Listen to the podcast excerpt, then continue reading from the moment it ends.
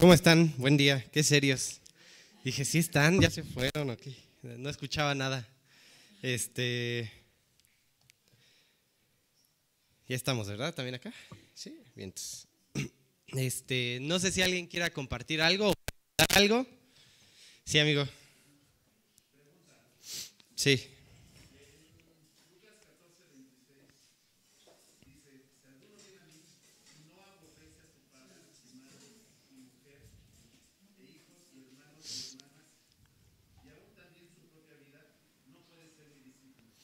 Claro. Sí, eh, sin duda, sin duda, ¿no? En, este, en este versículo con el que termina el Antiguo Testamento, donde dice que Dios eh, está preparando un plan para volver el corazón de los hijos a los padres y de los padres a los hijos, ¿no? Después se cita en el Nuevo Testamento pero solamente habla acerca de los padres hacia los hijos. O sea, no, no, el propósito de Dios no es destruir familias, a lo que voy, ¿no? O sea, es, este, eh, es, es, sería contrario, ¿no? A otras enseñanzas, ¿no? Entonces podemos partir, podemos partir de este, de este asunto, ¿no? Eh, más bien, eh, incluso, ¿no? Tienes un mandamiento con promesa, ¿no? El primer mandamiento con promesa que tenemos, ¿no? Honra a tu padre y a tu madre para que todo salga bien, ¿no? Entonces, como hijos, un consejo que les puedo dar aprovechando, no hay nada que no puedas, eh, que, dejes, no, que, no hagas por ellos, por tus papás ancianos, por eh, que veles por ellos, aunque tus hermanos no hagan nada por ellos, va a ser el único que sin cargo de conciencia, ¿no? El centro, el centro de, la idea de este pasaje es ser el discípulo, donde podemos ver un reflejo con el joven rico. Tú tienes a un joven que se cree perfecto en todos los aspectos eh, horizontales, ¿no? Dios le está diciendo, le está hablando acerca de la gente, de su relación con el prójimo, con el próximo. Y cada, cada cada ley que le va citando, el joven rico lo único que va haciendo es ponerle palomita a todo, hasta que llega al punto central de su corazón. Y yo les podría preguntar la, la misma cosa. Para seguir a Dios, para seguir a Cristo, para ser su discípulo, ¿necesitas vender tu carro? ¿Tus pertenencias? ¿A qué se refiere entonces? Es obvio que con el joven rico le está diciendo, no tienes que tener a nadie por sobre Dios. ¿No? Y mira, muchas veces, hace, hace algunas, algún par de meses platiqué con una familia, la mujer tiene como ídolo a su esposo, ¿no? O sea, ya sabes, típica mujer que en amor está destruyendo a su familia entera, su matrimonio. ¿A dónde vas? ¿Por qué hoy sí te bañaste? ¿No?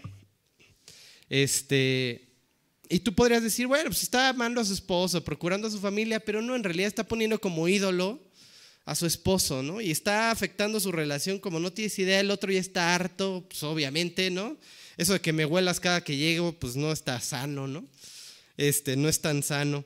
Este, así que la idea es que nada tiene que estar antes que Dios.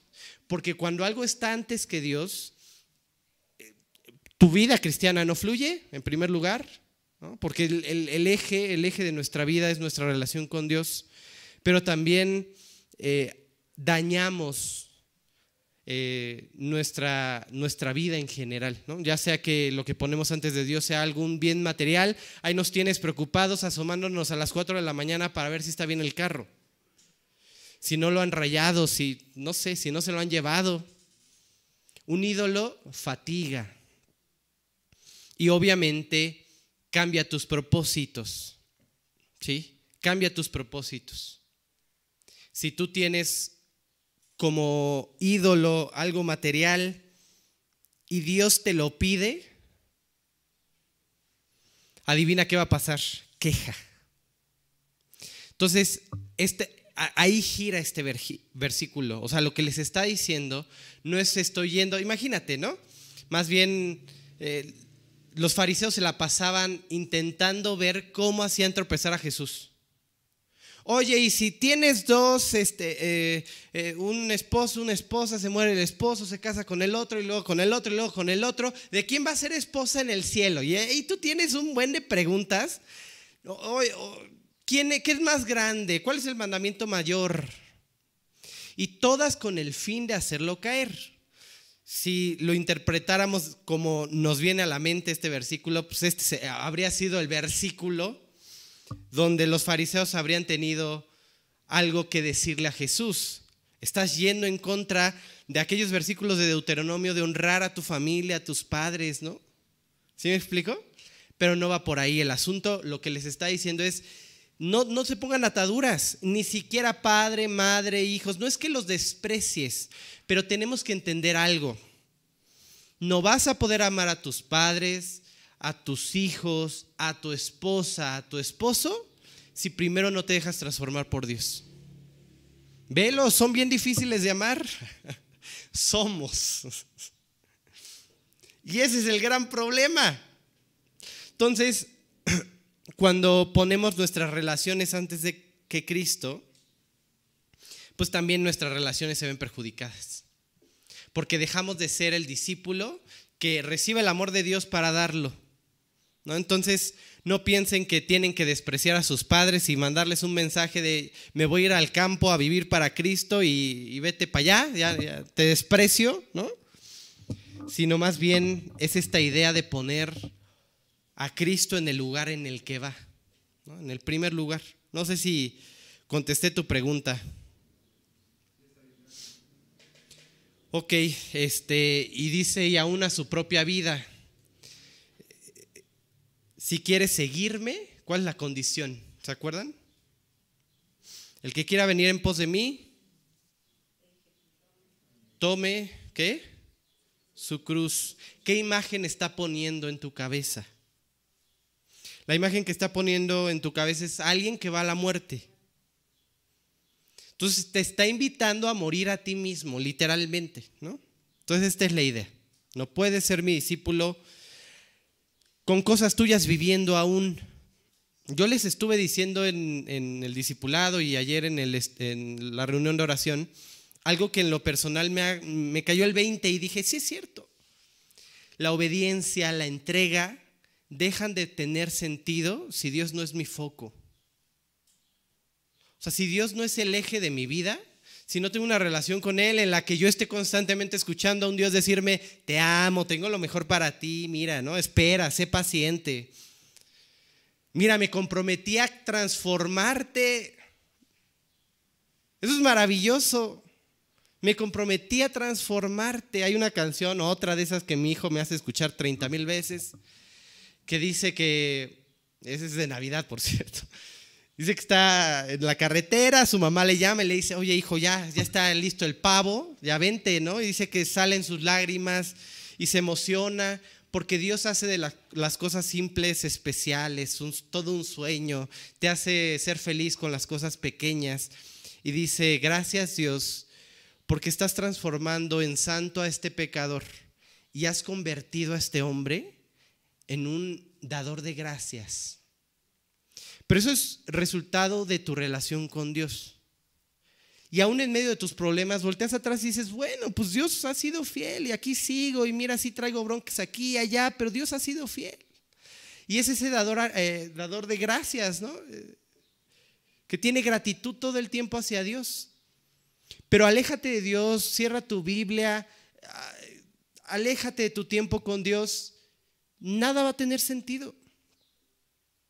Y ya deja tú obedecer, entregar, muere a esto, muere a aquello, al joven. Oye, como que por ahí no va, como que esta no es la persona de Dios para tu vida y se nota, pero no va a tener sentido hasta que se encuentre de nuevo en la presencia de Dios sabiendo que lo ama.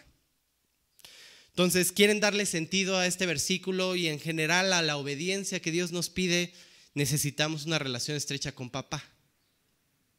¿Por qué mi hijo, bueno, a veces no le queda tan claro y hay que arreglarlo, pero ¿por qué mi hijo sabe que me tiene que dar la mano en la calle, no? Oye, soy un esclavo tuyo, no soy libre. Pues no, papá me cuida, ¿no? Pero esta idea de que tengas ese contacto con papá te va a dar la idea completa de que tiene lo mejor para ti y obedecer es lo mejor. Y les decía, ve con alguien del mundo. Es más, ya ni con alguien del mundo. Ve con un creyente. Ve con un creyente que ha dejado de orar, de leer, etcétera, y dile que tiene que dejar ese comportamiento tal cual otro, tal persona, tales amistades, te va a tirar de a loco. Eres un santito, aleluyo, exagerado. Porque la obediencia parte del amor. ¿Cómo sabemos que Dios nos ama? Aunque siendo aún pecadores, Cristo murió por nosotros. Y ahí se desenlaza todo el estudio de hoy. Cordero y león, león y cordero. Lo puse al revés, yo sé que la mayoría lo entonamos al revés, cordero y león, pero en el orden este, en el que nos los presenta Apocalipsis es león y cordero y así lo vamos a explicar. Este, no sé si alguien tenga alguna pregunta, otra más antes de empezar. ¿Vamos bien? ¿Enrachados? ¿1-0? ¿No? Bueno, está bien. ¿El agua? Gracias, gracias, sí. Es que me gusta así porque es más varonil mi voz. Nah, no es cierto. Este, ¿saben algo? Estamos en un gran, gran momento de Apocalipsis. O sea, de aquí en adelante ya lo que viene, híjole, vamos a salir cada vez peores, más asustados seguramente de cada estudio, porque pues así se va poniendo la cosa, más color de hormiga. Y todo parte de este versículo. O sea, literalmente estamos a punto de escuchar el juicio, ¿no? O sea, el veredicto de que se lea la sentencia de... Ajá, es un momento clave, crucial para el mundo entero, ¿no? Para la humanidad entera. Ajá. Este, y seguimos viendo pues esta idea de cómo todo lo que sucede en el consejo divino, todo lo que se va dando allá arriba, afecta aquí abajo. Ya estudiamos algunas otras escenas donde tienes algo sucediendo arriba y algo sucediendo abajo. Qué increíble pensar esto, o sea, ¿hacia dónde va la humanidad? Bueno, obviamente es libre y está tomando sus decisiones. La maldad va en crecimiento, sí, por supuesto, pero hay alguien que va a tomar cartas en el asunto, ¿no? O sea, no, no creas que esta idea del mundo que algunos creen que Dios se olvidó de la humanidad, ¿no? es cierta, para nada. El problema, el problema con esto es que Dios es paciente para que todos eh, vengan al arrepentimiento. Oye, ¿cómo que problema? Ahorita te lo explico, para que no se malinterprete. Pero esto provoca en el corazón del ser humano un pensar que nada va a pasar. Oye, ¿por qué si hice esto o aquello? Sigo aquí vivito y coleando y no me ha pasado absolutamente nada, ¿no? Entonces, bueno, vamos a empezar con Apocalipsis 5. Vamos a primero leer del 1 al 2.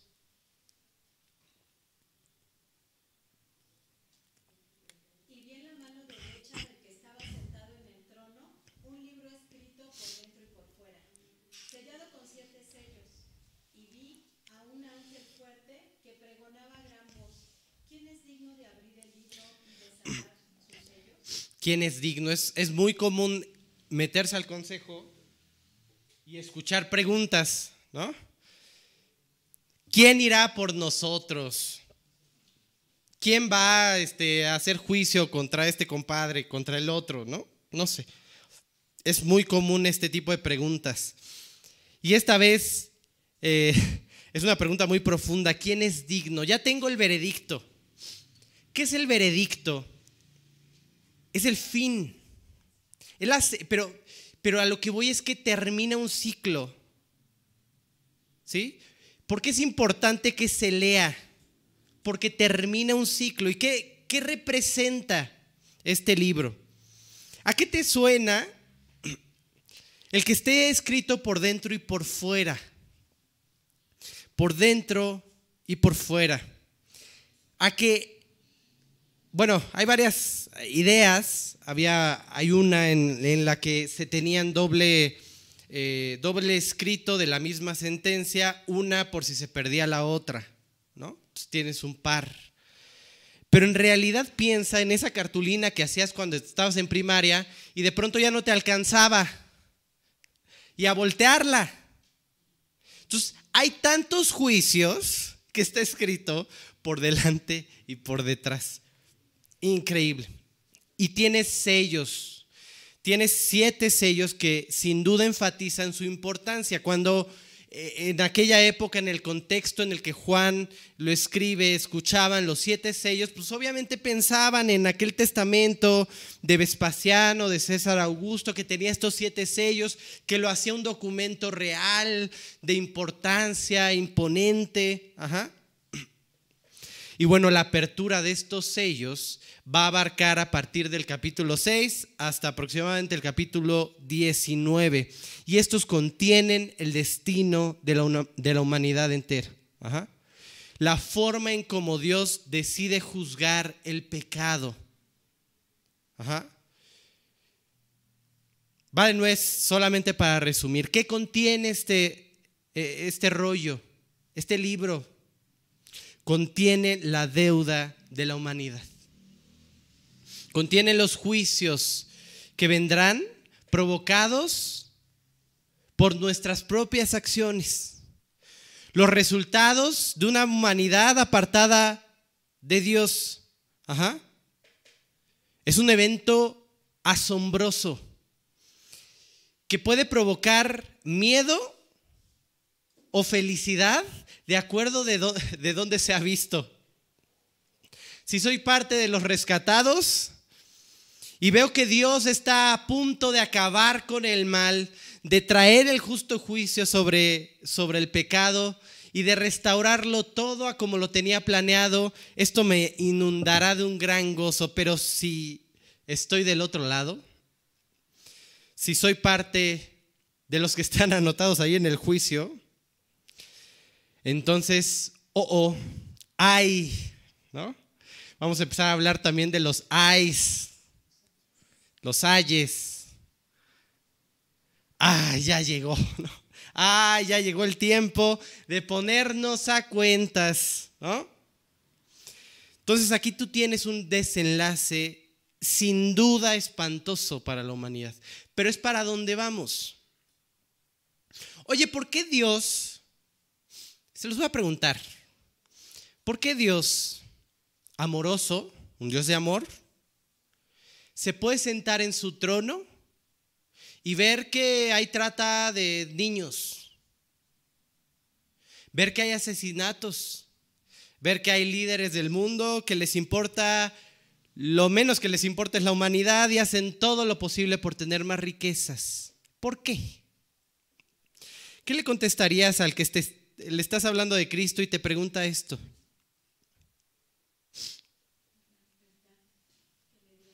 Eres libre. Yo siempre les he dicho esta idea, ¿no? De, o, la forma en que usualmente contesto, bueno, varía de acuerdo a la persona, pero usualmente contesto, oye, hoy que te levantaste en la mañana, ¿le preguntaste a Dios qué ibas a hacer y por dónde tenías que vivir? Todos te van a decir que no. Y la siguiente respuesta es, entonces, ¿por qué Dios tiene la culpa? Si tú te levantaste a hacer lo que te venía en gana y la humanidad entera todos los días se despierta a hacer lo que le viene en gana pensando que no va a pasar nada, ¿por qué Dios tiene la culpa? Ahora, lo maravilloso es encontrarte con este libro de Apocalipsis encontrarse con Apocalipsis y entender que hay un final, que hay un justo juicio. ¿Sí? Ahora, no es el único lugar donde Dios tiene libros. Hay muchos otros. Incluso podríamos hablar este, de cuando se le da la ley a Moisés, ¿no? Ahí escribiendo, no sé. hay muchos otros momentos, pero semejantes a este, donde tienes un consejo divino, tienes varios muy claros, en particular Ezequiel y Daniel. Hoy nos vamos a enfocar en Ezequiel. Vamos a leer Ezequiel 2, del 3 al 4 y luego del 8 al 9. Y mientras lo leemos, quiero que veas que es básicamente nuestra, nuestra humanidad hoy en día. O sea, aquí está hablando Israel, pero fácilmente podrías hablar del mundo entero.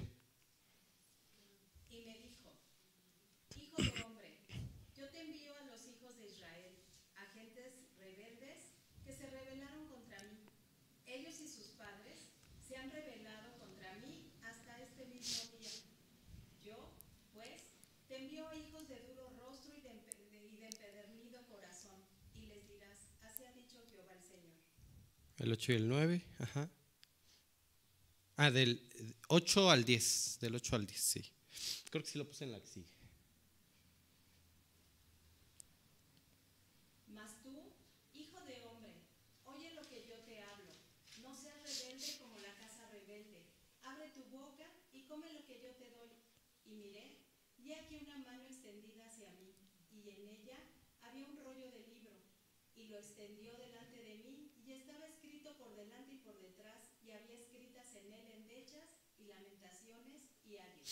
Y aquí lo tienes endechas, pues va a haber mucho luto, mucha muerte, ¿no? Lamentaciones, bueno, pues eso es fácil de entender. Ayes, ¿no? Ya te lo decía, ay, ya, ya me cayó este, el juez justo, ¿no? Viene el momento de dar cuentas. ¿Saben algo? Este momento va a llegar. Así como llegó con Israel, ¿no? Así como llegó con Israel y su libro de juicios, en ese momento también escrito por delante y por detrás, pues a, nivel global va a llegar. El problema es que Dios quiere meter a la mayoría al barco. Y es misericordioso para que todos procedan al arrepentimiento. Pero mientras Noé va construyendo el barco día a día, y no llueve, y no llueve, y no llueve, los que están alrededor van pensando, ay, pues este definitivamente está loco. Definitivamente no va a pasar nada hasta que de pronto se cierra la puerta, ya no hay oportunidad y comienza a llover.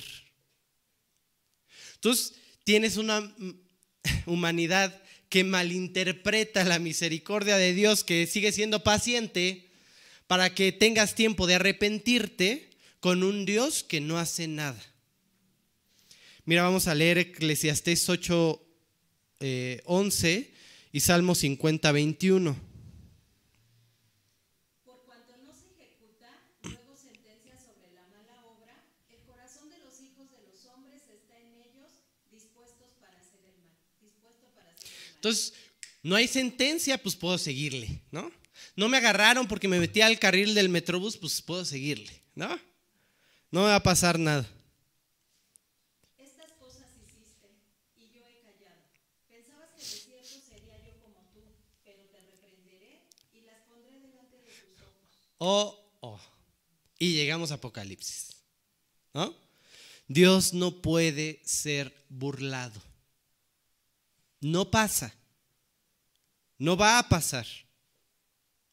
Y entonces tienes esta idea de, ¿qué tan bueno es que yo ahorita esté jugando con el pecado?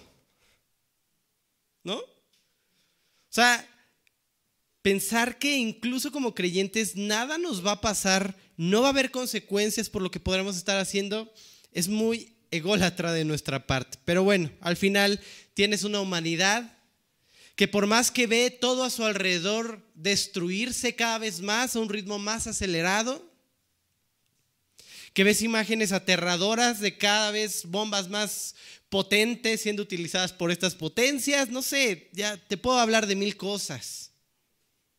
¿Sí? De mil cosas. Pero aún así, sin poder ser conscientes de que hay que arreglar, de que hay que enfrentar, que va a venir, un momento de juicio. ¿Saben algo?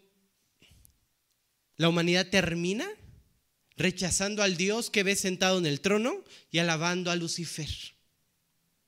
Eso cuenta Apocalipsis.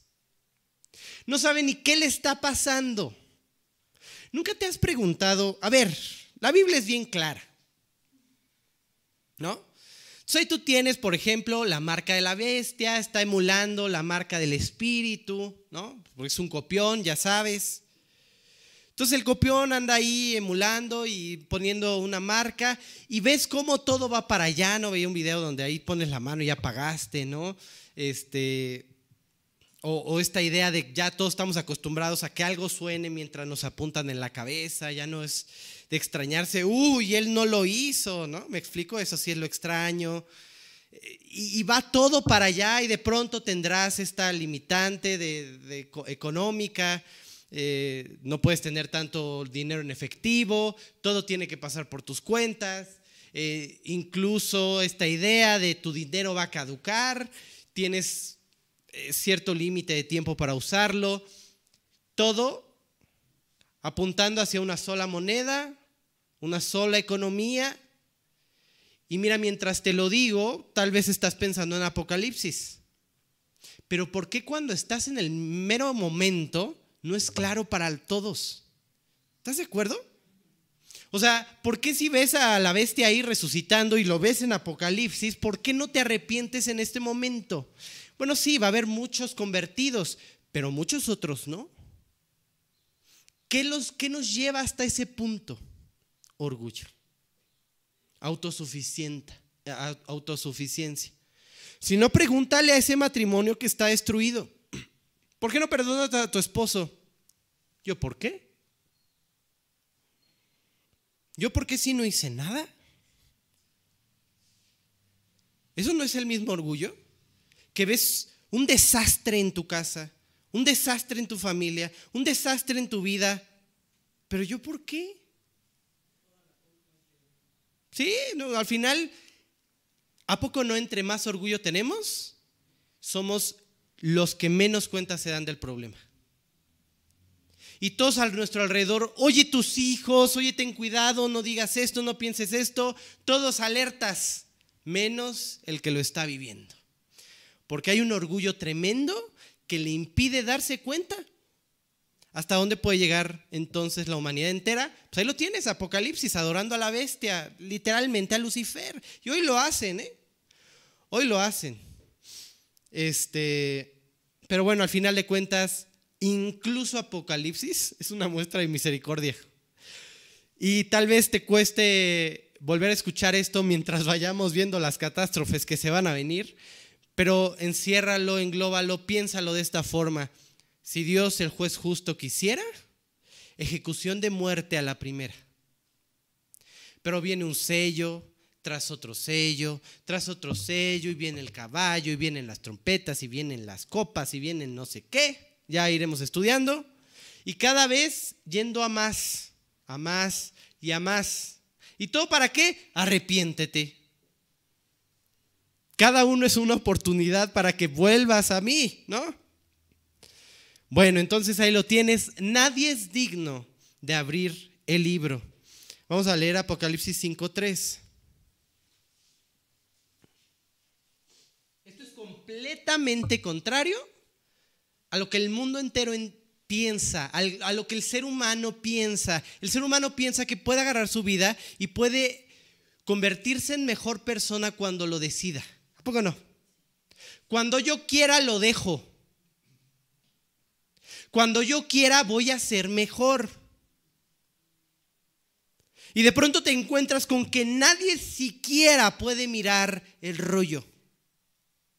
Siquiera mirarlo. Apocalipsis 5.3.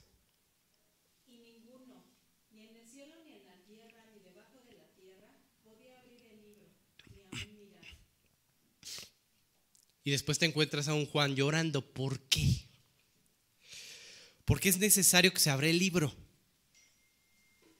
El libro donde viene todo los, el resultado del pecado de la humanidad. Eso quiere decir que nadie ha pagado por eso, ¿eh?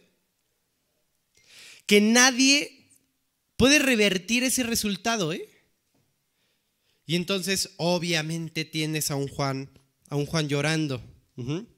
Ahora, estas lágrimas son simplemente por esto, porque Dios, a ver, en la idea de un judío, Estás esperando un Mesías reinante.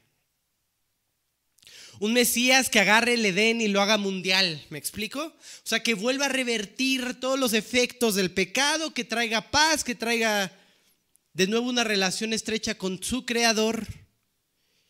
Y eso no se puede hacer si no hay limpieza, si no se juzga el pecado. Dios es santo, tres veces santo, no puedo convivir con el pecado, no hay forma. Así que hay que limpiar primero y por eso Juan llora.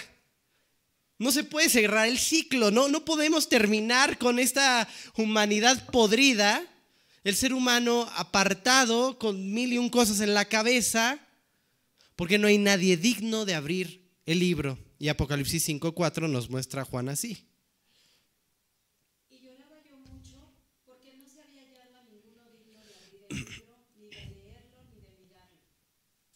Exacto. Entonces, pues ahí tú tienes la idea, no hay nadie que pueda revertirlo, no, no se puede dar por ce- cerrada la sesión. Y restaurar el imperio de nuestro Señor porque la maldad ahí sigue, ¿no? Hay un, hay un libro de un cuate que se llama Criswell que habla acerca de, de cómo se manejaba la pérdida de propiedades para ciertas familias judías no la perdían por completo, sino que hacían un libro, un rollo, donde se ponía qué es lo que perdían, ¿no? Su terreno, lo que quieras. Se cerraba, se sellaba siete veces y por fuera se escribían las cosas, las condiciones que tenían que cumplir para volver a adquirir esa propiedad. ¿Sí? Entonces, quien, quien tenía esa propiedad tenía que hacer todo lo que estaba escrito por fuera para vol- volver a adquirir esa propiedad. Y mira, no te aseguro que Juan tenga esto en mente cuando escribe esto, pero es maravilloso pensarlo. Que solamente el digno, el que haya cumplido con todos los estándares para abrir ese, ese, ese libro, lo hace, ¿no? En el capítulo anterior, Dios está centrando nuestra atención en Él mismo, ¿no? Este Dios sentado en el trono, eh, con el arco iris, eh, con los truenos, relámpagos, voces saliendo del trono. Esta vez nos apunta las cámaras hacia el Cordero. Vamos a ver Apocalipsis 5, 5. Y uno de los ancianos me dijo, no llores, he aquí que el león de la tribu de Judá, la raíz de David, ha vencido para abrir el libro y desatar sus siete sellos. Entonces, vamos a partir de aquí, para ir concluyendo, nos va a presentar a Cristo de dos formas, como león y como cordero. Ahorita vamos a ver qué significa. Pero entonces tienes uno de estos 24 ancianos, estos que ya acabaron la carrera, que están sentados ahí en el consejo divino, consolando al buen Juan. Juan, Juan, soy Pablo, ¿qué crees? ¿Que el Mesías? ¿No? ¿Sí me explico? Pues ya pagó. Es digno. Él es digno de abrir el libro. Ajá. No llores. ¿Cuántas personas allá afuera necesitan estas palabras? eh? Ya. Ya no llores, ya pagaron. Digo, fuera tan fácil entenderlo así. Pero cuánta necesidad de escucharlo. Igual les decía en, el, en la oración, muchas veces oramos, ¿no? Por Dios, abre los corazones, prepáralos. Y Dios te dice, no, la mies, la mies es mucha, ¿eh? Los obreros son los que son pocos. Y mira, no me quiero poner a, a preguntarles, a ver, vamos a hacer cuentas, ¿a cuánto les ha hablado de Cristo en este mes? Porque nos vamos de espaldas. Y podríamos entender entonces esto, lo que falta son obreros que vayan y digan a la gente, no llores, ya no llores, ya no sufras, el cordero fue inmolado por ti. Esta idea de el león de la tribu de Judá es una profecía mesiánica. Se tiene desde Génesis 49, vamos a leer Génesis 49, 9. Cachorro de león, Judá, de la presa subiste, hijo mío, se encorvó, se echó como león, así como león viejo. ¿Quién lo despertará? Entonces tienes a Jacob bendiciendo a sus hijos. Y cuando llega con Judá, pronuncia estas palabras. Judá es una fichita. Digo, como, como cada personaje en la Biblia, ¿no? Si te pones a leerlo detenidamente. Gente como tú y como yo, con sus broncas, ¿no? Y entonces tú tienes un Judá que se mete incluso con, eh, creo que su cuñada, Tamar, ¿no? Un par de veces y la, la, la. Ya tiene hijos de ella pero tiene a bien arrepentirse, dejarse transformar. Sí, tienes a gente fichitas en la Biblia, ¿eh? Pero tienen a bien, a bien ser transformados, ser restaurados. Y entonces Judá cambia de tal forma que inclusive está dispuesto a dar su vida por Benjamín. Y esto, el poder, el, estar dispuesto a dar su vida por alguien más, le da este derecho real de pertenecer a la realeza. ¿Te suena? ¿Quién más dio su vida por alguien más y estuvo dispuesto y ahora es rey, no? Bueno, Génesis 49, 10. No será quitado el cetro de Judá, ni el legislador de entre sus pies, hasta que venga Silo, y a él se congregarán los pueblos. Y ahí lo tienes, ¿no? O sea, vas a tener un reinado por siempre. Por eso el león de la tribu de Judá sigue el reinado, ¿sí? Esta, esta palabra Silo es, es una palabra mesiánica que habla acerca de quién a quién le pertenece el, el cetro, la corona, el, el- el trono. Este, pero cuando tú piensas en el león de la tribu de Judá, pues lo po- podemos pensar de una forma, no sé, este, digo, no sé qué sientas tú, yo, yo siento eh, como eh, felicidad de ver a un Cristo así poderoso, fuerte, ¿no? Pero seamos sinceros, ¿no? Levanto aquí eh, la cortina y sale un león hambriento. ¿Quién nos sale corriendo? O sea, esta idea del león no es la mejor. O sea, no te quieres encontrar a Jesús como león. No te quieres encontrar un león en la selva cuando vas caminando en tu safari. ¿Estás de acuerdo? Te va a comer. Te va a comer. Entonces vamos a ir moldeando una idea. Hay dos formas de encontrarse con Cristo. Como león o como cordero. No hay nada más opuesto. No hay nada más opuesto. De hecho, es increíble. O sea, le dicen a Juan, oye, Juan, el león de la tribu de Judá puede abrir el sello, los sellos, el libro. Y cuando Juan voltea, ¿qué ve? ¿Se acuerdan? ¿Qué ve cuando voltea Juan? Un cordero. Es tan diferente que cuando se habla del milenio, dice que el áspid, del niño, el león, el cordero, van a poder convivir. Son completamente opuestos, se come uno al otro, para que me entiendas. No queremos encontrarnos con Jesús como león. No es la idea. Ajá. No es la idea, sino hoy, gracias a Dios, tiene la oportunidad de encontrarte a Jesús como cordero como cordero inmolado, degollado, que entregó cada gota de sangre para que después no te enfrentes al león. ¿Sí? Este capítulo 5 de Apocalipsis habla de esa, de esa dualidad, de, de un Dios justo, completamente justo, y un Dios completamente amoroso, misericordioso, que entregó todo para darle vida al hombre. ¿Sí? ¿Por qué Jesús es el único que puede abrir el, el libro? ¿Por qué? ¿Cómo?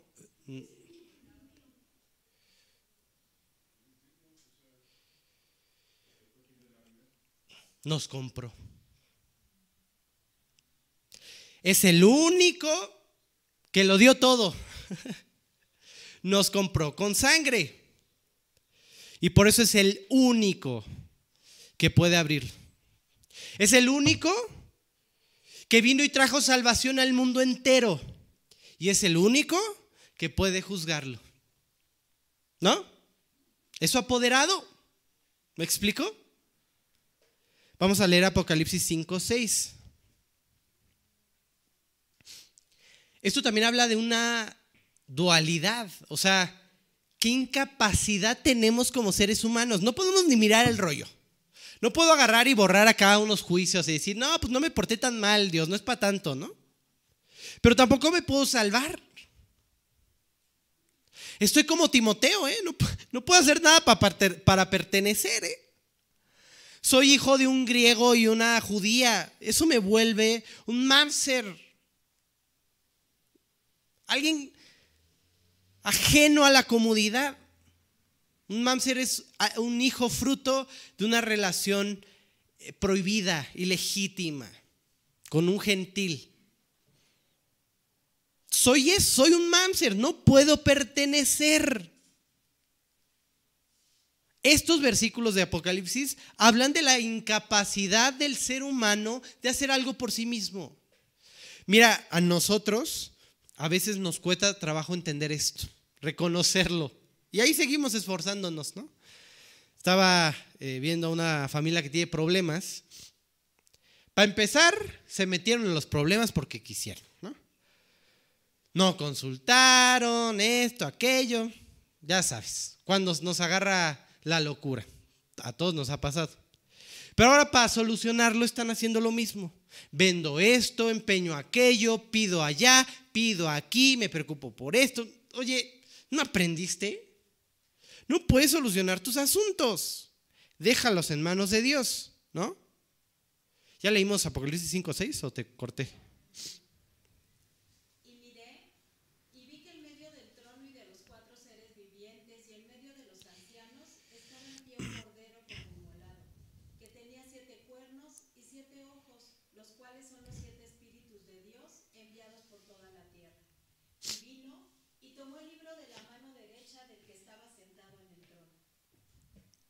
Así es. Entonces, ahí tú tienes lo que la humanidad necesita. La humanidad necesita victoria sobre su pecado, ¿no? Sobre la muerte. Y ahí tienes al cordero como inmolado. Esta idea de inmolado literal te está ofreciendo un cordero que viene sangrando, ¿sabes?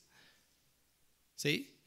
Ahora, no, no pienses que, que es la cara de Jesús, ¿no? O sea, Jesús tiene cara de cordero y luego tiene cara de... No, no, no, son ideas que te está presentando. Recuerda que el judío, la enseñanza, eh, el contexto, lo más importante es la imagen que te ofrece.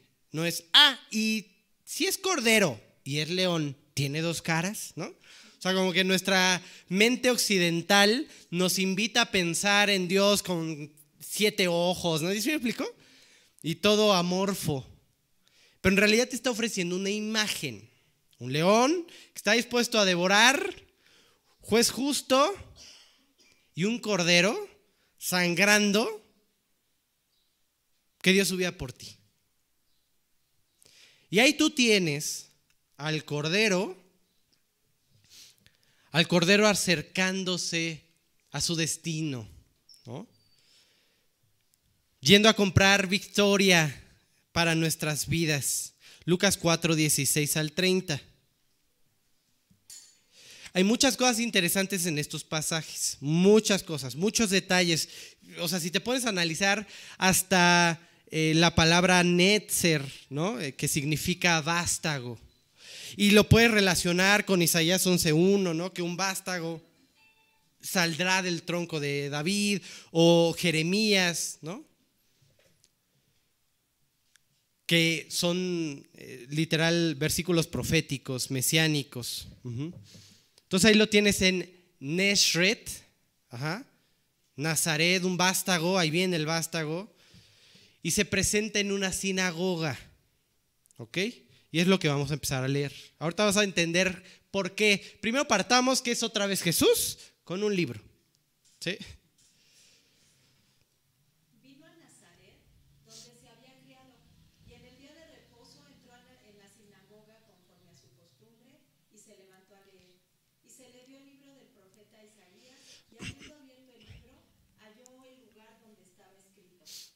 Y mira, este es un ejercicio cuando dice que conforme a su costumbre, no se refiere a que Jesús acostumbraba, pues seguramente lo hacía, pero en realidad se refiere a la comunidad, ¿no? Todos los judíos se reunían en las sinagogas para leer el libro.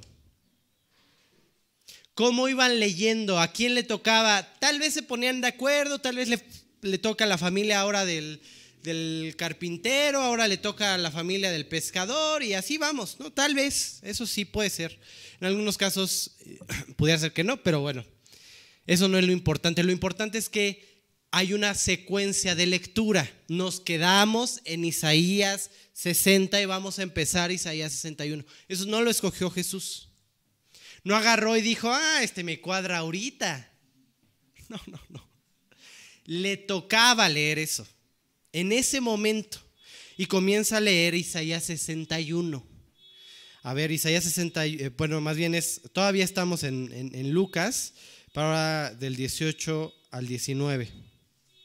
4 del 18 al 19.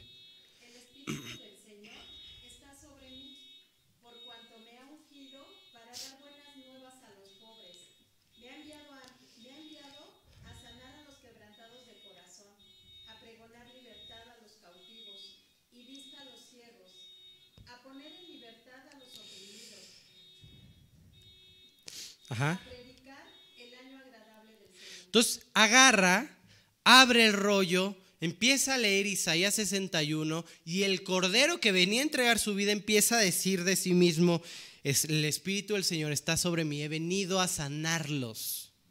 Soy el cordero que va a ser inmolado. Y se presenta así. Ahí está una cara. Un cordero.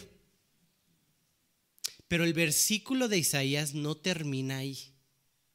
Cuando tú lees Isaías 61, ves que Jesús se detiene en un punto. Vamos a leer Isaías 61, del 1 al 2.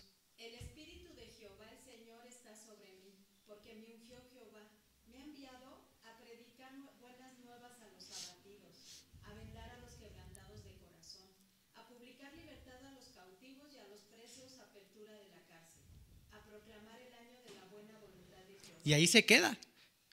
Ajá, sí. El día de venganza del Dios nuestro. Consolar a todos los enlutados. ¿Por qué no lo sigue leyendo? Porque ahorita vengo como cordero.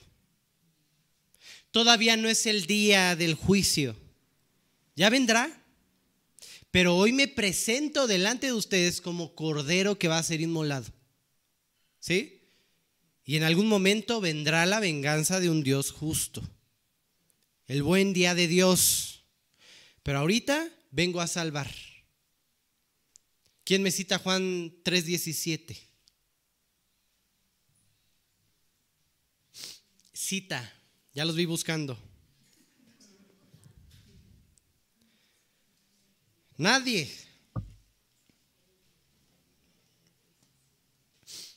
Uno. ¿Se les va de tarea entonces? ¿Por qué no envió? Al mundo, sino para que el mundo sea salvo por él. Todavía no es el día del juicio de Dios. Vengo como cordero. Entonces, ahí tú tienes a ese cordero de Dios siendo presentado como digno para abrir los juicios, los sellos, lo que viene adelante de la humanidad. ¿Por qué? Porque pagó por todo. Pagó por todo. Vamos a leer Hebreos 9 del 27 al 28. Y miren, vamos a ir cerrando con esto. Hoy estás a tiempo. O sea, es maravilloso no encontrarse con el león ahora, sino con el cordero inmolado. Hoy estás a tiempo de enfrentar tu vida, de arreglarlo todo de aceptar lo que hizo Cristo en esa cruz, de no seguir en esta dinámica caótica de un mundo perdido y no tener la necesidad de al final de tus días enfrentarte con un gran león. ¿Sí? Hebreos 9, 27 y 28.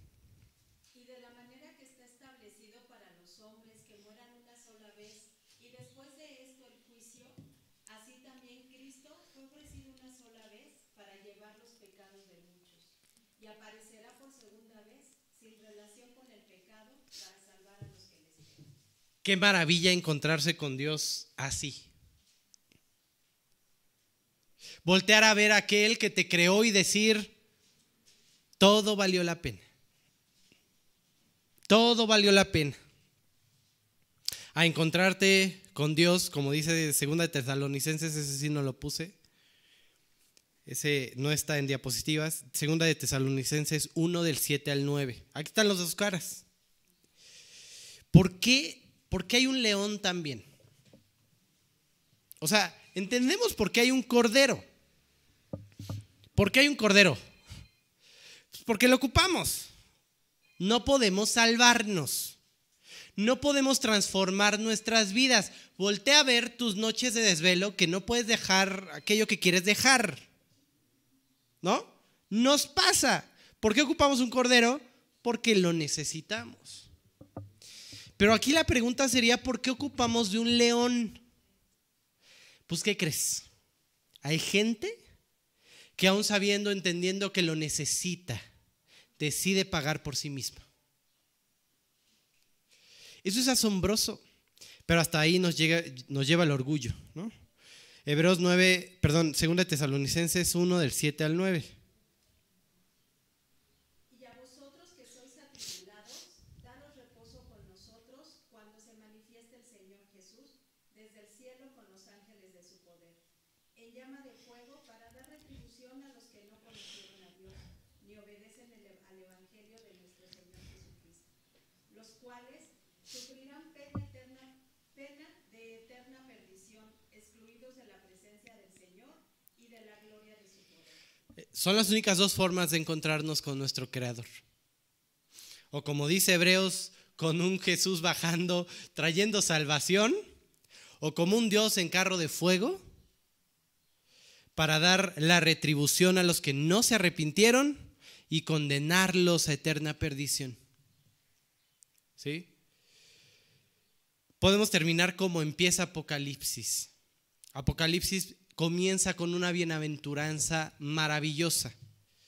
Y es justo de lo que trata de lo que trata Apocalipsis 5, ¿no? Esta dualidad del cordero y el león, pues es maravilloso hoy que lo estás leyendo ahorita.